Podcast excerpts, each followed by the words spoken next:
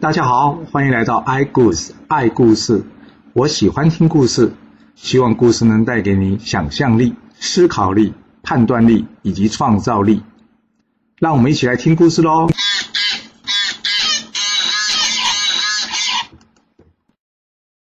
上次我们说到呢，秦国的夫人薄姬呢，给重耳出了个难题啊，就是要把怀疑呢改嫁给这重耳。这重耳一听到秦穆公派来的使者公孙支告诉他，要他娶的这个他侄子的老婆为妻，他心里想：呃，这怎么可以啊？这样不就乱伦了吗？但一旁的赵衰呢，立即告诉他说：“公子啊，我听说秦穆公及薄姬呢，非常疼爱这怀隐，我们这次来。”就是要借秦国的力量返回晋国，若是你拒绝，这不等于打脸秦穆公吗？那你想，秦穆公还愿意帮忙出力送你回晋国吗？重耳说：“这点我知道啊，但是这件事有违礼法啊。”赵衰接着说了：“公子，你知道尧是皇帝第五代的孙子，而舜是皇帝第八代的孙子吗？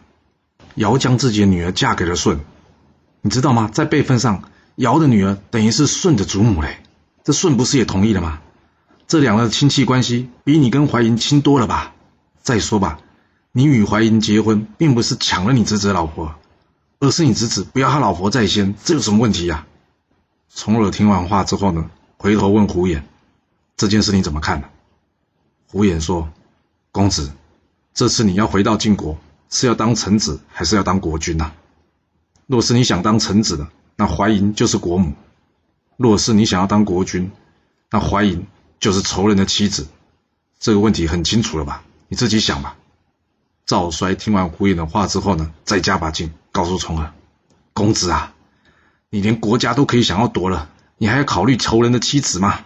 所谓成大事者不拘小节，你别犹豫啊。”重耳听完话之后呢，点点头说：“是啊，这一次不成功变成人了。”我不该再考虑这么多了。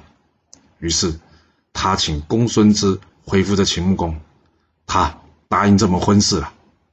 其实，这也正是秦穆公的用意啊。什么样的用意啊？你可以想想看呐。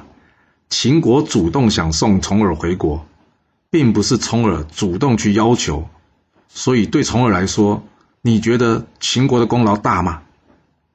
不过要是换过来了。今天是重耳主动考量了要借助秦国之力，甚至违反礼法的事情，他都要做，那就表示秦国对他的帮助是非常重要的，这就不能说秦国送他回晋国的功劳不大了，不是吗？另外，秦穆公可以顺便试探一下，重耳愿不愿意与秦国修好啊？重耳与怀银结婚之后呢，两人暂居在秦国，而重耳大臣们呢？也与秦国的大臣们呢时常联络感情，并且讨论着要如何送重耳回国的事情。不过，做什么事情还是必须要顺势而为啊！现在晋国国内还算安定，秦公也不好无端挑衅嘛。不过，这该他的就是他的，从而很快就等到这机会了，因为这晋惠公呢身染重病，眼看着他很快就不久人世了，临终之前。他请细瑞及吕医生过来，他将这四之羽啊托付给这两人，要他们呢好好的辅佐四之羽，并且提防着重耳回国啊。说完，晋惠公病薨，改由他的儿子与其位，是为晋怀公。这小肚鸡肠的晋怀公呢，由于惧怕这重耳及秦国啊，所以呢上台后的第一道公文。不是安抚人民，或是加惠人民的，而是什么？统领全国，只要随重耳出逃的大臣，他的家族及人员，我限你们三个月之内把这些人都叫回来。这些出逃的大臣，若是愿意回到国家，我就让他们官复原职，既往不咎；要不然，连同家族人员，全部都杀无赦。接着，他派出细瑞及吕医生。去找这糊涂，找他干嘛？就要这糊涂呢当领表率啊，写信呢去叫他两个儿子胡眼跟胡毛回到晋国来。但是这糊涂说什么也不愿意这么做啊。这细瑞及吕医生也只好请糊涂自己去跟晋怀公说明理由了。糊涂离开家之前，告诉他的家人：“我这次出门就没有机会活着回来了，你们大家赶快逃吧！”接着，糊涂便上朝去见这晋怀公啊。晋怀公问他：“糊涂，你没有看到我的告示吗？”糊涂说：“回禀主公，我看到了。”晋怀公接着问：“那为何不写信将这胡毛跟胡眼叫回来呢？”胡图接着说了：“我这两个儿子呢，跟随重耳多年，所谓忠臣不事二君呐，别说叫我写信去叫他们回来了，若是他们真的背叛重耳回到晋国，我也会亲手杀了他们。我怎么会叫我儿子去做这种不忠不义的事呢？”晋怀公一听非常生气，他大骂胡图说：“难道你不怕死吗？”于是他叫人上前，将刀子架在胡图的脖子上，并且告诉胡图说：“你若是肯现在写信，我可以免你一死。”说完，细锐上前抓住胡图的手，要强迫他写信。胡图大喝一声说：“放开你的手！要写信我自己来，不用你帮忙。”接着他拿起笔来，在这竹简上呢写下了八个大字。哪八个大字啊？子无二父，臣无二君，就是你呀，只有一个爸爸，而这一生呢，也应该只忠心一位国君。晋怀公拿来一看，他问胡图：“你真的不怕死？”胡图说了：“我这一辈子呢，会害怕我做儿女没尽孝道，也会害怕做臣子没有尽忠，但是就是没害怕死这件事。”晋怀公听到说：“好。”我就成全你来呀，将这胡图给拖到菜市场口，当众处决。胡图的族人呢，早一步逃出晋国，来到秦国。他们呢，将这胡图被处斩的事情呢，告诉了胡毛、胡眼。两人听到这晴天霹雳的噩耗呢，当场泪流不止啊。一旁的赵帅说：“人死不能复生，你们要节哀啊！当务之急是要赶紧找秦穆公，请他协助重耳回国啊。”说完。一行人连同重耳驱车来见这秦穆公，并且告诉秦穆公，这晋怀公呢准备大杀他们的家人这件事。秦穆公一听，他告诉重耳：“太好了，这是天赐良机啊！我看老天也希望你回到晋国，这件事就包在我身上吧，我会亲自送你回到晋国的。”在旁的赵帅说：“秦公，这件事恐怕事不宜迟啊！现在晋国国君刚刚上任，再晚，我怕一旦掌握国政之后，我们要回国恐怕不容易啊。”加上这些主人可是命悬一线呐！秦穆公点了点头，说：“有道理，我这就去召集大臣开会讨论。”告别了秦穆公之后呢，重耳一行人回到公馆。这时有人通报，有位晋国来的密使正在等他。重耳小心翼翼地接见了这个人。他问他说：“你是谁啊？我怎么没见过你？”这个人说：“我是晋国大夫栾之之子栾盾，奉我父亲的指示来找您的。”因为晋国新任国君个性猜疑，并且才刚刚上任就准备大行杀戮，人民跟许多大臣都不服他。他目前的心腹呢，只有细瑞及吕医生两人，其他的大臣呢，例如韩简、细不扬等，一概未获重用。所以他在国内的势力呢根本不足为虑。我父亲已经约好了细珍、周之乔等大臣为内应，就等公子您回国了。重耳听完之后非常高兴啊，真是天助我也啊！他与栾盾约定好之后，将这件事告诉他大臣们。为求谨慎，胡眼帮忙卜了个卦，而这卦象显示呢，重耳这次回去不但能顺利成为国君，还有机会怎么样称霸天下。胡眼告诉重耳说：“公子，就像赵帅说的，此事事不宜迟啊！明天我们就去向秦穆公借兵。”重耳说：“好，我也这么觉得。”隔天，重耳一行人再来见这秦穆公。重耳还没开口，这秦穆公就先说话了：“我知道你急着要回国，我已经决定了，亲自送你回去。”重耳一听，哇，太好了！他再三拜谢这秦穆公啊。而这原先逃往秦国任职大夫的丕豹呢，听到这件事之后呢，主动向秦穆公请缨了，要出任这次呢回到晋国的先锋。秦穆公也爽快的核准了。就这样，秦穆公率领百里奚、姚瑜。大将公子之、公孙支等人共计兵车四百乘，一行人浩浩荡荡自秦国出发，前往晋国。来到黄河河边，秦穆公呢将军队一半交给了这重耳，并且让公子直及皮宝护送重耳渡过黄河。临行前，他告诉重耳：“祝你这次去顺利成功，但是到时可别忘我夫妇两人了。”重耳说：“秦公，您放心吧，我重耳绝对不会忘记秦公夫妇的大恩大德的。”说完，再三谢过秦穆公之后呢，开始率领大军渡河。这船走到一半呢，重耳看到船内呢有一些破旧的行李，他问一直以来帮他整理行李的这个胡叔啊：“这些东西你留着干什么？”胡叔跟他说：“主公，多年以来我们一直有一顿没一顿的，常常挨饿受冻。当初就是靠这些东西我们才挨过的。”所以我舍不得丢掉这些旧东西啊！陈伟一听，哎呀，那是之前呐，我现在就要回国当国君了，这些东西再也用不着了。等下船靠岸之后呢，就把它全扔了吧。胡眼听到这句话呢，私底下叹了一口气，哎，公子尚未回国就已经喜新厌旧了，只怕到时候我们这帮随他流亡十九年的老臣，也都会被他厌倦了吧。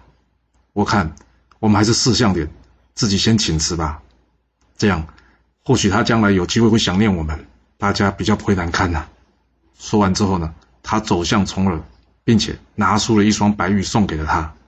重耳说：“你这什么意思啊？”胡眼说：“恭喜公子即将回到晋国了，这内有大臣协助，而外有秦将帮忙，这一次一定会成功的。对公子而言，我们已经没有什么能帮得上忙的地方了，所以。”我在此先向您告别，我打算留在秦国。从我一听，大吃一惊，怎么会这样？我才正准备与各位共享荣华富贵，你为什么突然离开啊？他仔细想想刚刚胡眼说的话，我们已经没有什么能帮得上忙的地方了。再想想，他刚刚对胡叔说，过河之后把没用的东西全给扔了。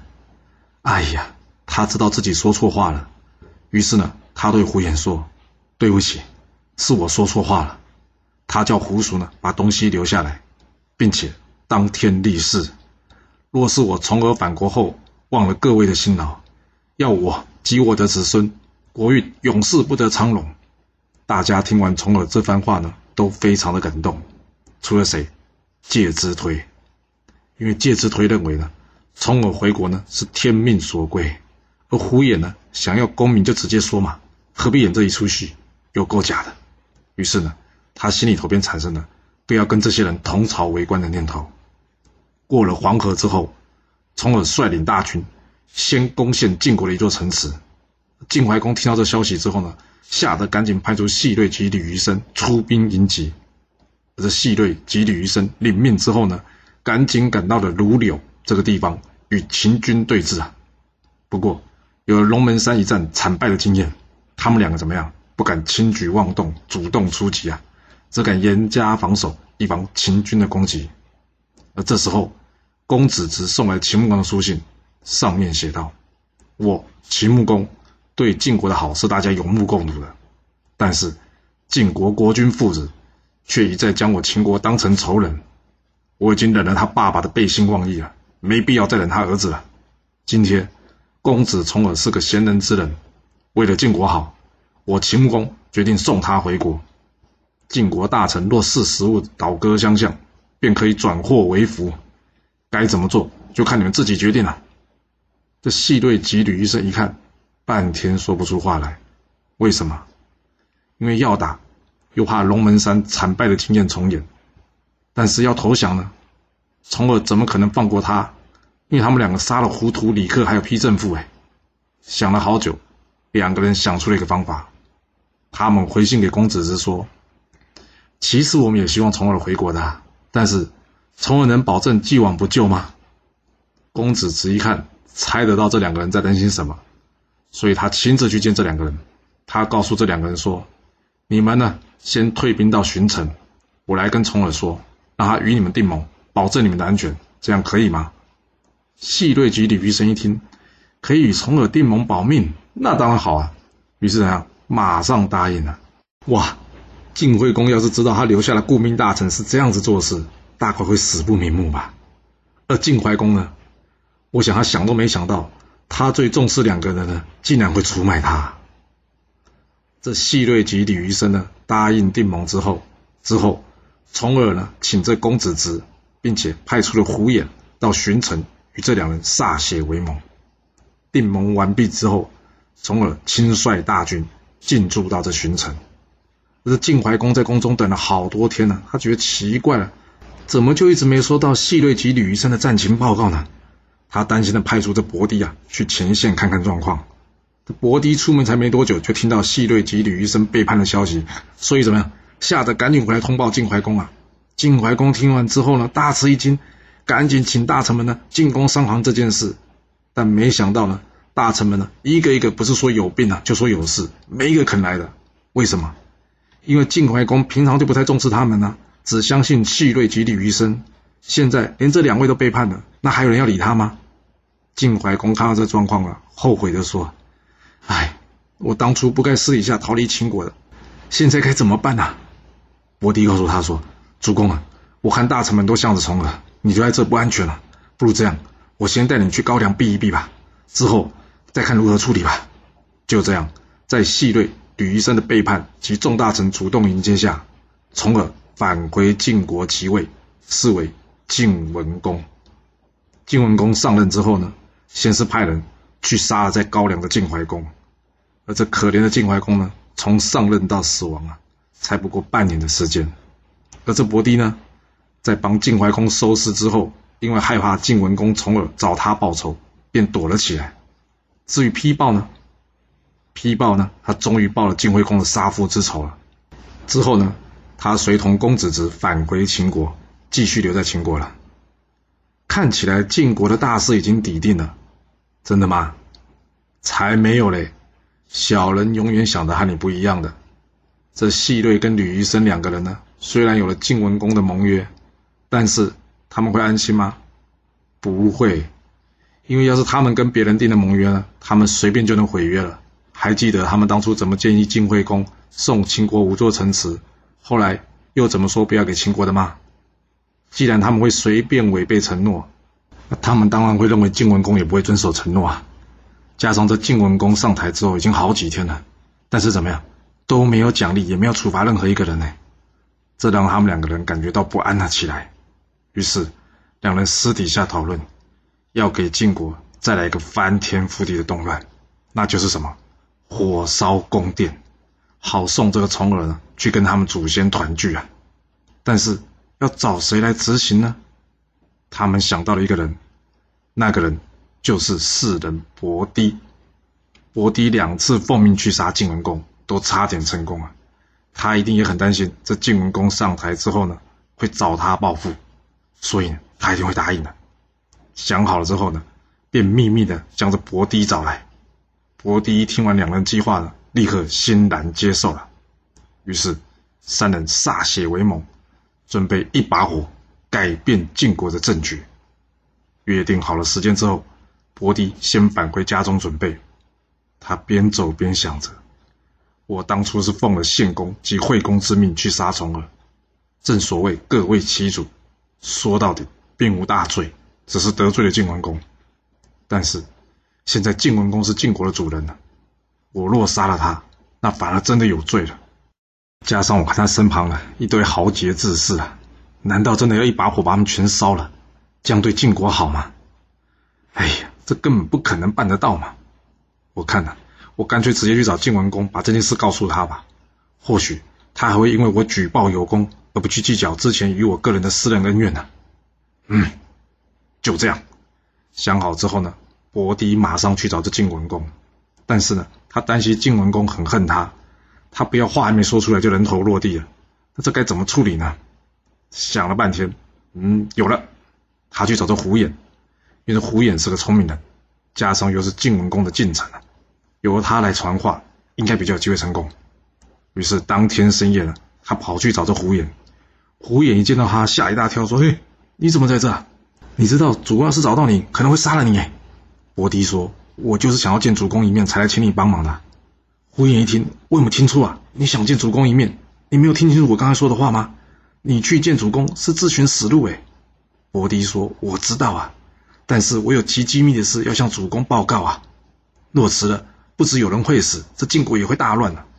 胡眼一听到有人会死，晋国大乱，他立刻冷静下来说：“好，你随我来吧。”胡眼带上了伯迪呢，去见了晋文公。他先进去呢，禀明。他告诉晋文公说：“主公啊，伯迪深夜来见我说有机密的事，可能涉及有人会死，晋国大乱，要当面向你报告。”晋文公一听，嗯，这该不是他诡计吧？你知道的，伯迪曾经两次刺杀我了。胡眼说：“我知道啊，但是他深夜来访，不怕被我擒获，恐怕是真的有事而来呀。换个角度想。”他很可能想利用这件事呢，立下功劳来换取你对他的不杀之恩。你想有没有这个可能呢？主公，你刚刚上任，这晋国国内还有很多事情我们无法掌握的。我觉得你不妨见他一下。当然了，还是要小心准备一下。晋文公想一想说：“嗯，这样吧，先试他一试。”于是呢，他请旁边的内侍过来，要他出去跟着伯迪这样说。这内侍出去之后呢，跟伯迪说道：“主公说呢。”你当初到蒲地追杀我，一剑挥出，差点要了我的命，还好最后是砍破我的衣服，而这件衣服呢，我现在都还保留着。我每次一看到这衣服呢，就会想到当天万分惊险的画面呢。另外啊，这惠公要你三天后出发来杀我，结果你隔天就出发了，你跟我到底有什么深仇大恨啊？需要这么急着来解决掉我？还好我命大逃走了，你现在竟然还敢来见我！我现在给你一个机会，你赶快走。之后要是被我抓到，那就是你的死期了。哇，你要是伯迪听到晋文公说抓到我就要杀我，那你该怎么办呢？仔细想一想，这去传话的人是胡眼，怎么回来回话的变成一个内侍啊？其实伯迪呢早就已经准备好了，他故意在外面呢大声的笑着说啊。没想到主公在外头流亡了十九年，人情事理还没学透啊！我能跟你有什么仇啊？跟你有仇的是你老爸晋献公，还有你的弟弟晋惠公啊！他们俩当时都是我的主人，我只是奉命执行任务，能有什么错？要是我不尽力，反而是不忠，不是吗？这管仲为了争夺爵位，都去暗算齐桓公，齐桓公都还可以接纳他，我是奉命行事的，你反而不能原谅？你不见我，我不会有损失，但是你的损失恐怕是难以估计哦。胡眼听到这呢，告诉晋文公说：“伯迪一定有事要告诉你，见他一见吧。”晋文公点点头说：“好，让他进来吧。”这伯迪进来之后呢，先是跟晋文公说了声恭喜啊。晋文公冷冷的说：“我都上任这么久了，你现在才来恭喜，会不会来的太晚了一点啊？”伯迪接着说啊。我不是恭喜你齐位，而是恭喜你的地位更稳固了。晋文公一听，知道他话中有话，于是呢，他叫一旁的内侍呢都先离开。之后他接着问：“你这话怎么说啊？”伯迪说：“细瑞及吕医生都要造反了，你知道吗？”接着他把两个人的计划完完整整的说给晋文公听。晋文公听完之后，吓得冷汗直流啊！他问伯迪：“你这些话都是实话吗？”伯迪说：“当然啦，不然我干嘛冒死求见啊？你现在才是我的主人，我身为一个忠心之臣，是不会出卖主人的。主公啊，现在城中都是他们的人，你若是想要聚集士兵，恐怕来不及了。我建议主公你赶紧与这胡眼呢为俘出逃，逃往到秦国去借兵，而我呢，则是留在此处作为内应，这样才会有机会平定此乱呢。”胡眼一听，他觉得伯迪说的没有错啊，目前他们已经居下风了。若是贸然聚集士兵，城中必是一场血战呐！而且他们可能寡不敌众，所以呢，他建议晋文公说：“主公啊，现在火烧眉毛，事不宜迟啊，我们得赶紧微服出逃到秦国啊！”计划好了之后，为了掩人耳目，他们装作没事，与平常一样。到了晚上，晋文公说：“哎呦，我肚子有点不舒服，想要去上厕所啊！”而这一去呢，就从后门离开，与外头准备好的胡眼会合，一路逃往秦国啊！讲到这，大概就会知道当初晋文公为什么不敢直接回国了。你看这些士族大臣们，可是随时会要他们的命的，不是回国当上国君就安稳的嘞。那好，我们接着说吧。隔天早上，大家一看，诶，这晋文公怎么没有来上朝啊？这一打听之下呢，才知道他昨晚怎么样，生病拉肚子。大家赶紧到晋文公的房门外面呢，想要来探视他。结果呢，却在上面看到一张告示牌，上面说什么？他身体不舒服，要休息几天，等着病好呢，再通知大家上朝，这几天暂不见客。而房间外呢，晋文公预先留下他的心腹内侍呢，并且叫着内侍跟大家说啊：“哎呀，主公这次病得不轻啊，无法起身，所以呢，要先麻烦大家先回去等一下。”晋文公出逃一事的，连赵衰都不知道。赵衰听到内侍这样说呢，他只是叹了一口气：“哎，主公一向身体不错，怎么突然间生病了？真是天有不测风云，人有旦夕祸福啊！哎，这一大堆待办的事项，现在该怎么办呢？”